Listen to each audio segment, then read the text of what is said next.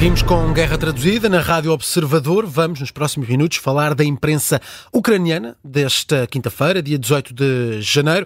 Trabalho do jornalista Rui Casanova, com destaque para uma situação que é difícil, o inimigo está a atacar. Este é o título de um artigo do canal TSN que fala dos mais recentes ataques russos.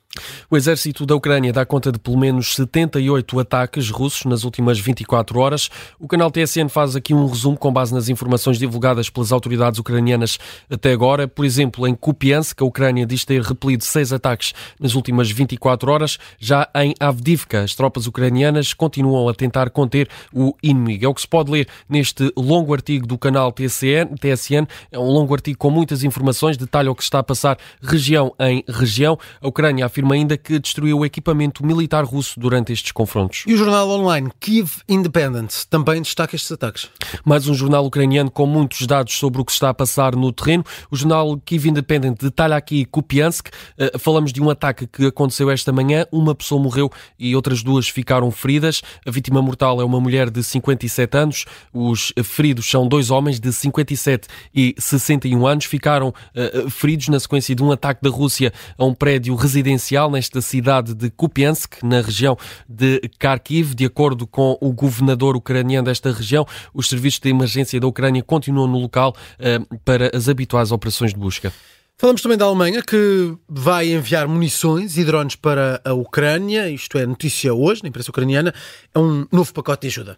É uma notícia em destaque no canal ucraniano European Pravda. O novo pacote militar inclui, por exemplo, munições para os tanques Leopard, 25 drones de reconhecimento, 8 veículos blindados e também mais de mil capacetes. É o que se pode ler num artigo do European Pravda, eh, que recorda que o chanceler alemão anunciou, no início deste ano, que a Alemanha vai fornecer à Ucrânia bens militares no valor de mais de 7 mil milhões de euros ao longo deste ano de 2024. Para fechar, um caso, a Ucrânia conseguiu deter um alegado espião que trabalhava para a Rússia, tinha como planos causar um desastre ambiental em Odessa.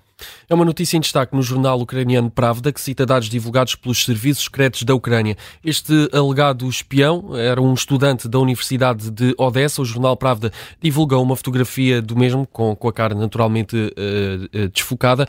Ora, de acordo com a investigação deste jornal, o alegado espião tinha como missão identificar e partilhar as coordenadas de infraestruturas nas quais estavam armazenadas substâncias tóxicas, além de tentar localizar bases militares das tropas ucranianas.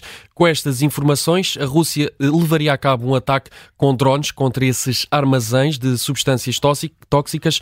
O objetivo era causar um desastre ambiental que desestabilizaria a política ucraniana e também iria prejudicar a população. Eh, de acordo com o Pravda, as investigações continuam para tentar saber se há cúmplices, se há mais suspeitos eh, na tentativa de causar este ataque. Os serviços de segurança da Ucrânia adiantam, entretanto, que o alegado espião pode vir a ser condenado condenado à prisão perpétua. Termina assim esta guerra traduzida nos últimos minutos com destaque para a imprensa ucraniana.